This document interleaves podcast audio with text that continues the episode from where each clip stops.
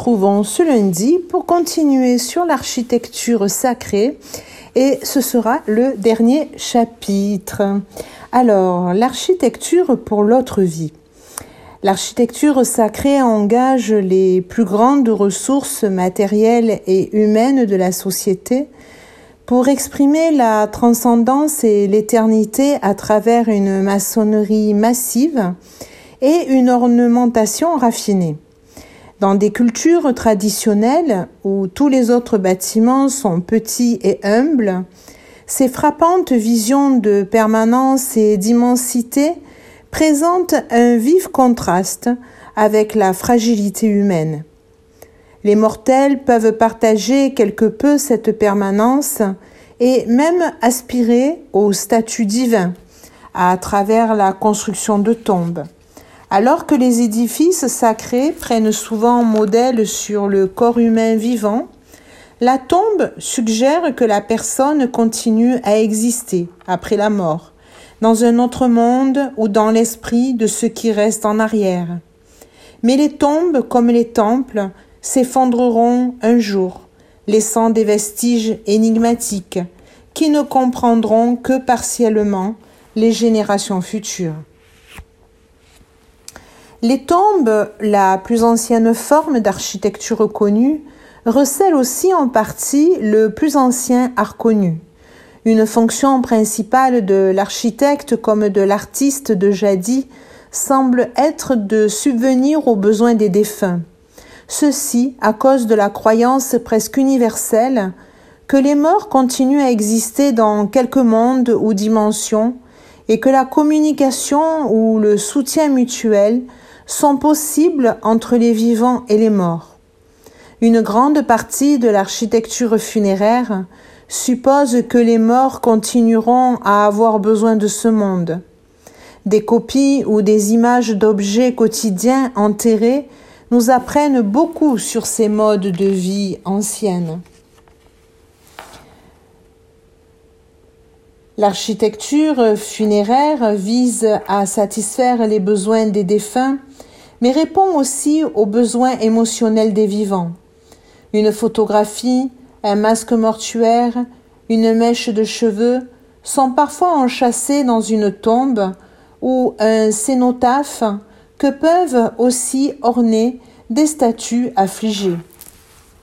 Des mégalithes, par exemple pour les défunts, la pierre dressée est sans doute la forme la plus simple d'architecture funéraire mais peut avoir un sens complexe. Les Soras de l'Inde expriment dans l'architecture la continuité du lignage. Le poteau principal de leur maison symbolise le lien entre ancêtres et descendants. Et il dépose à son pied des offrandes, juste après l'incinération d'un défunt. Ces cendres sont couvertes d'un toit de chaume sur des poteaux de maison en réduction. On craint d'approcher cette maison temporaire, le défunt étant encore un fantôme dangereux. Le défunt ne devient ancêtre à part entière qu'après une série de rites, commençant par la plantation d'une pierre commémoratrice verticale parmi le groupe de pierres dressées de la lignée. Il est nourri, là, de vin et du sang, d'un buffle sacrifié et donne en retour son nom à un bébé. La pierre résume toute la gamme des besoins du défunt. Les buffles servent à nourrir, mais aussi à labourer dans l'autre monde. Parfois, le buffle et la pierre sont joints et l'on leur parle comme s'ils étaient le défunt. you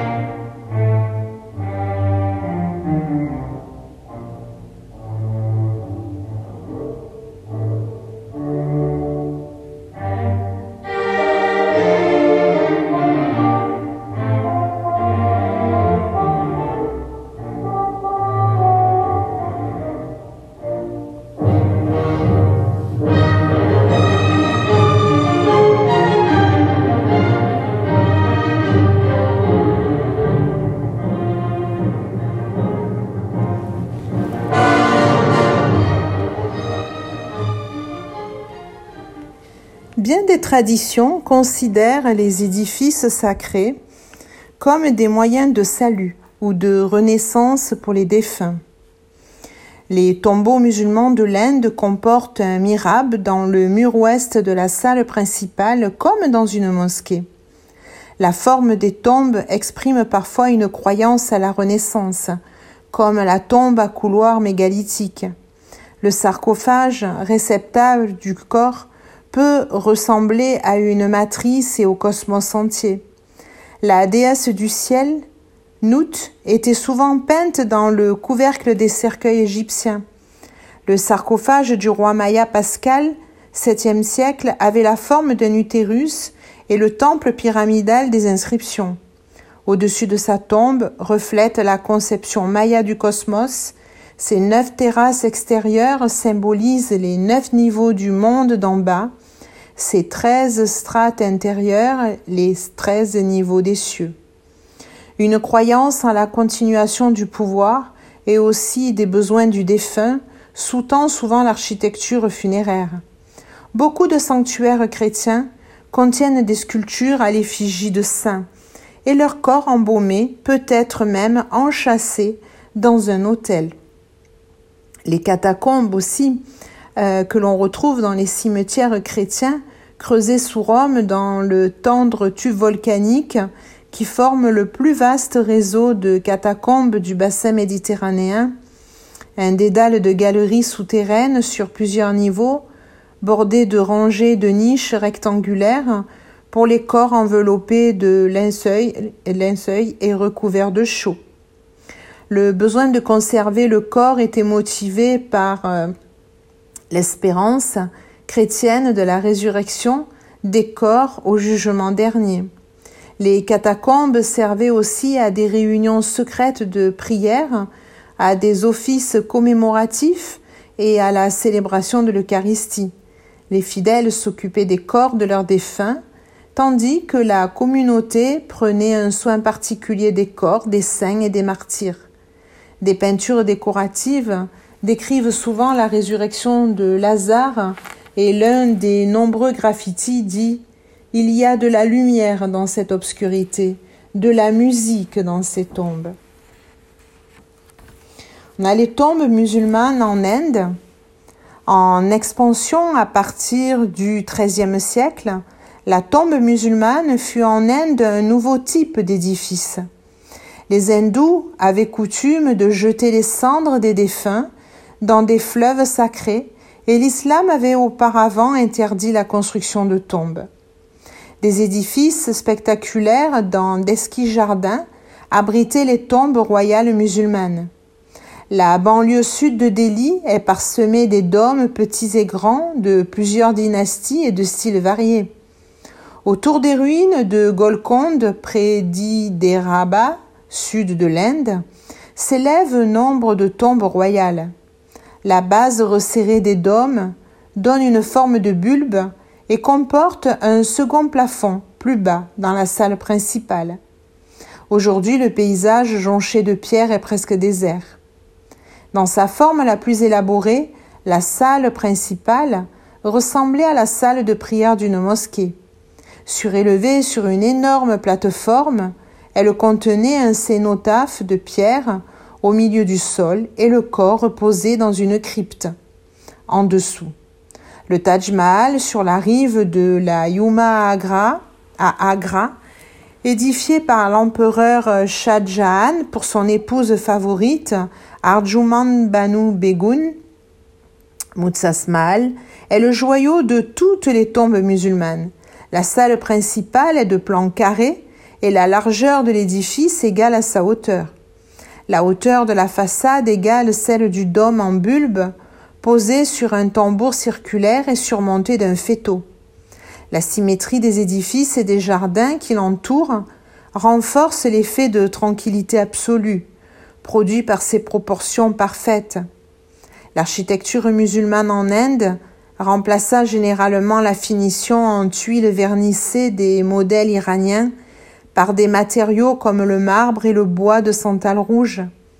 Le parement de marbre blanc du Taj Mahal parfois translucide comme une perle, se colore au fil des heures de changeantes nuances de lumière.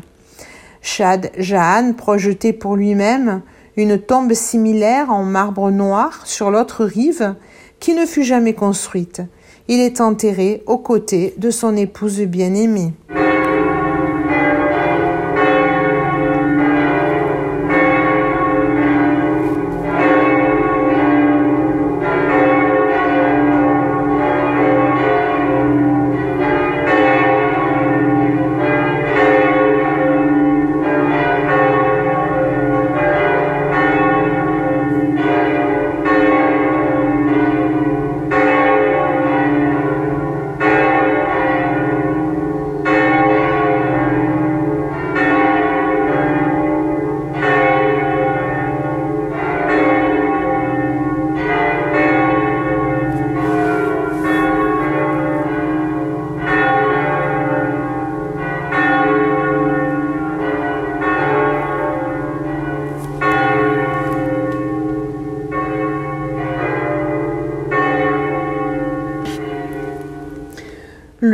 Défi au temps, l'autre vie des monuments. Euh, la cathédrale de Cordoue, par exemple, à l'origine, temple païen dédié au dieu romain Janus, la cathédrale de Cordoue, dans le sud de l'Espagne, fut plus tard dédiée à Saint Vincent par les Wisigoths christianisés. En 785, intégrant le mihrab au fond de l'ancienne nef, l'émir mort Abd al-Rahman en fit une mosquée qui, avec son incomparable forêt de piliers de marbre, devint la plus vaste du monde après la grande mosquée de la Mecque. En 1236, le roi chrétien Ferdinand III reconsacra l'édifice à l'Assomption de la Vierge. En 1523, le clergé local démolit la partie centrale de la salle de prière de la mosquée pour faire à la place la cathédrale qui s'élève maintenant fièrement au-dessus du toit bas. Plus tard, l'empereur Charles Quint regretta amèrement cette conversion. Ce que vous faites ici peut se trouver partout. Ce que vous possédiez avant n'existait nulle part.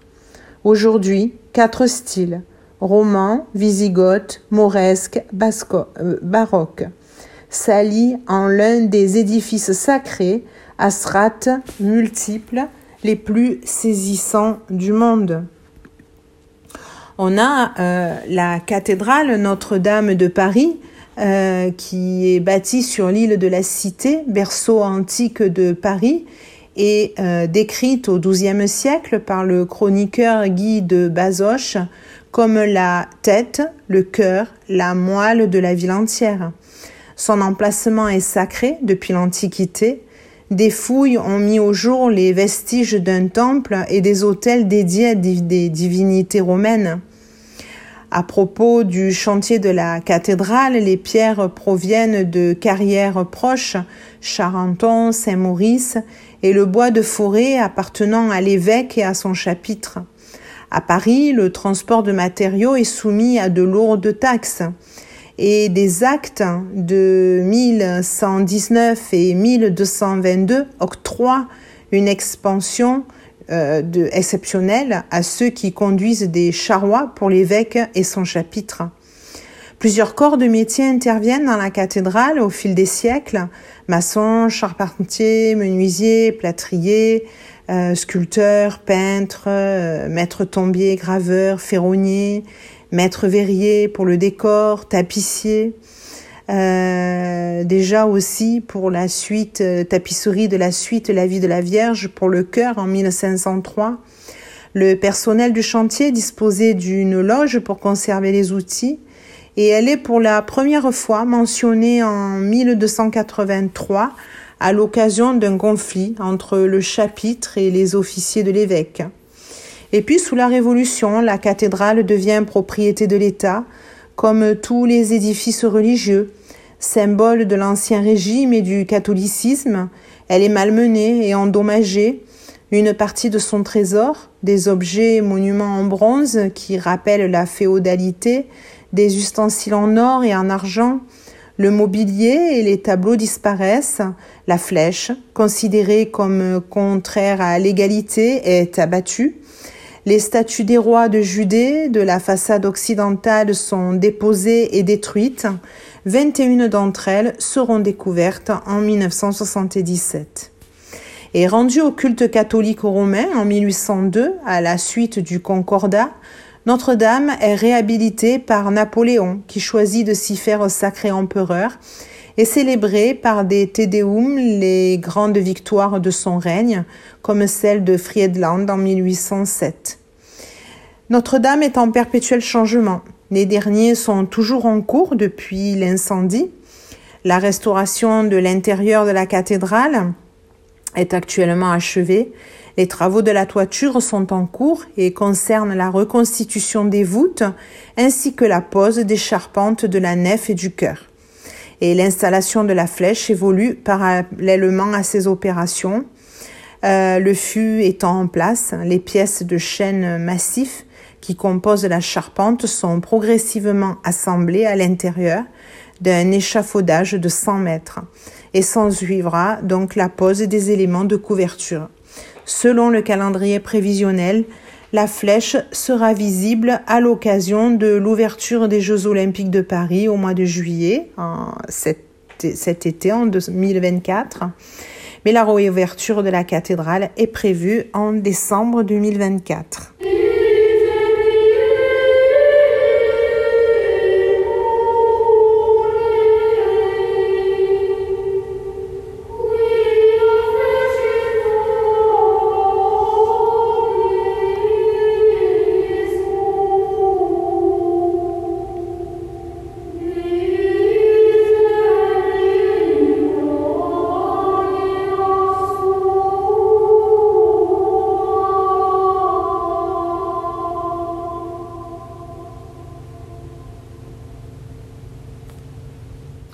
L'architecture, un chemin spirituel, pourrait-on dire.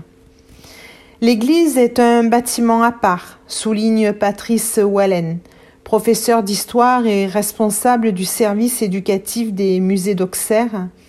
Son clocher où ses tours élancées relient symboliquement le ciel et la terre, et sa façade, de la plus modeste et nue à la plus ornée, marque l'entrée dans un autre monde un ailleurs, qui n'est pas encore l'au-delà, mais n'est plus tout à fait l'ici-bas.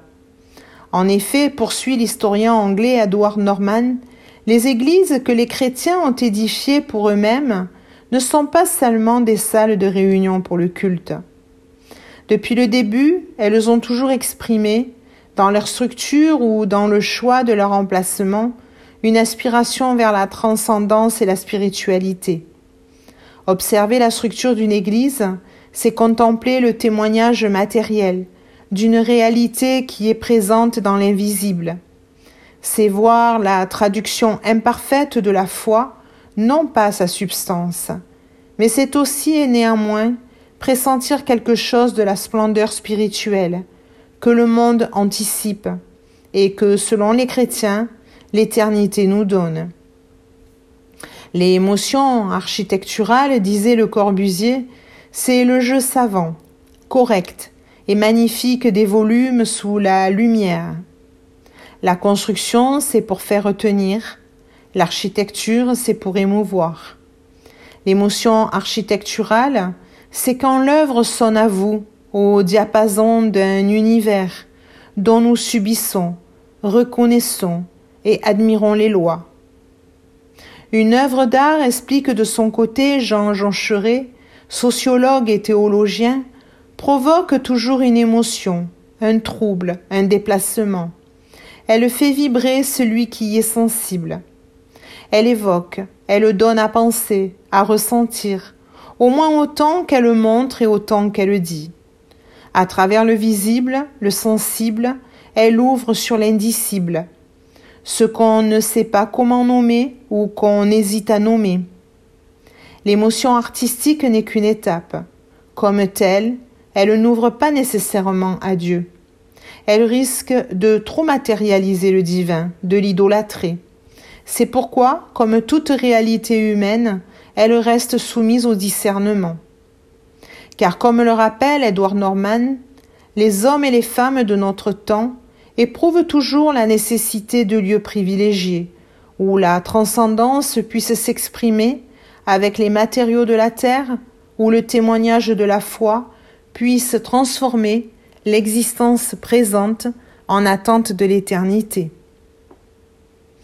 De tous les arts, de toutes les constructions humaines, l'architecture est l'œuvre éthique par excellence, car elle est faite pour accueillir, pour abriter, pour protéger les humains, et quand bien même cette architecture serait destinée aux dieux ou au Dieu unique des religions dites révélées, elle est d'abord la maison des humains.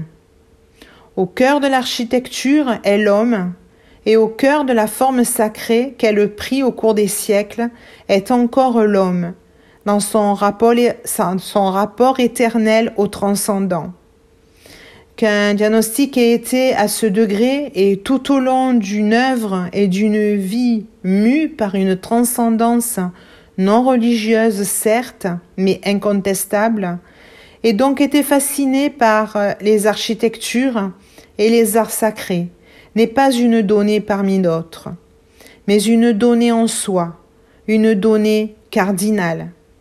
De Sumer à l'Inde, de l'Égypte à l'Europe médiévale, romane et gothique, des Incas à Niemeyer et le Corbusier, c'est toute l'histoire de l'architecture que l'on peut écrire à travers les temples.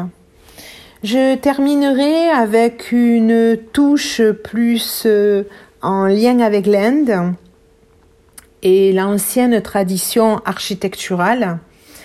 Euh, Selon euh, donc cette ancienne tradition architecturale, les temples hindous représentent symboliquement le cosmos.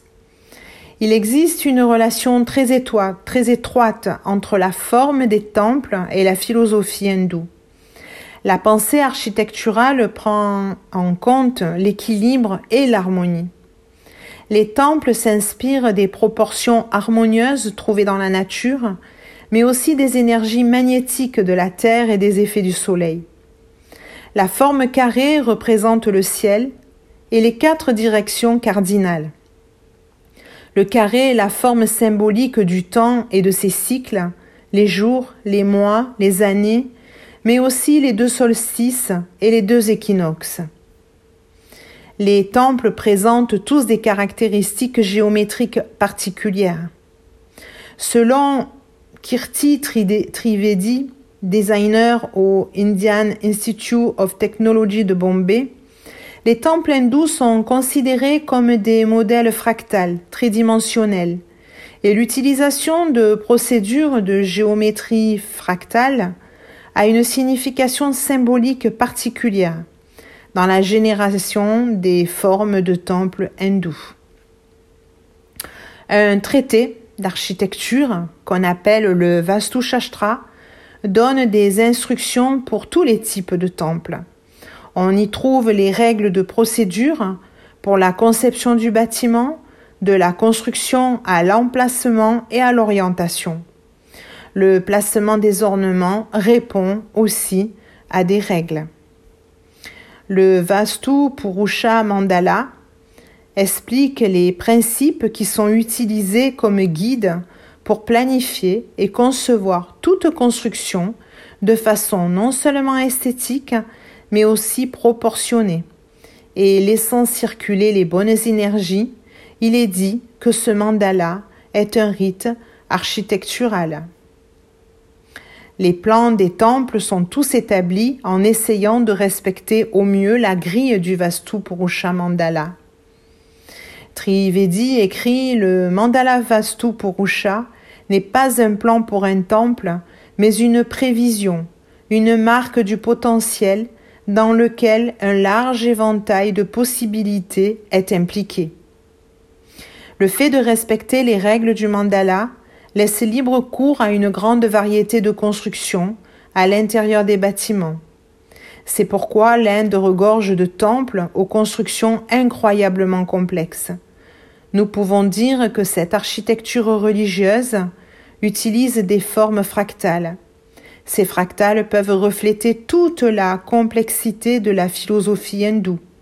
Certains temples comportent des flèches, avec d'autres flèches plus petites à l'intérieur.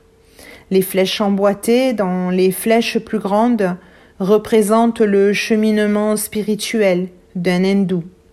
Cela symbolise les différents stades du karma et les vies successives d'un individu pour arriver à la libération moksha.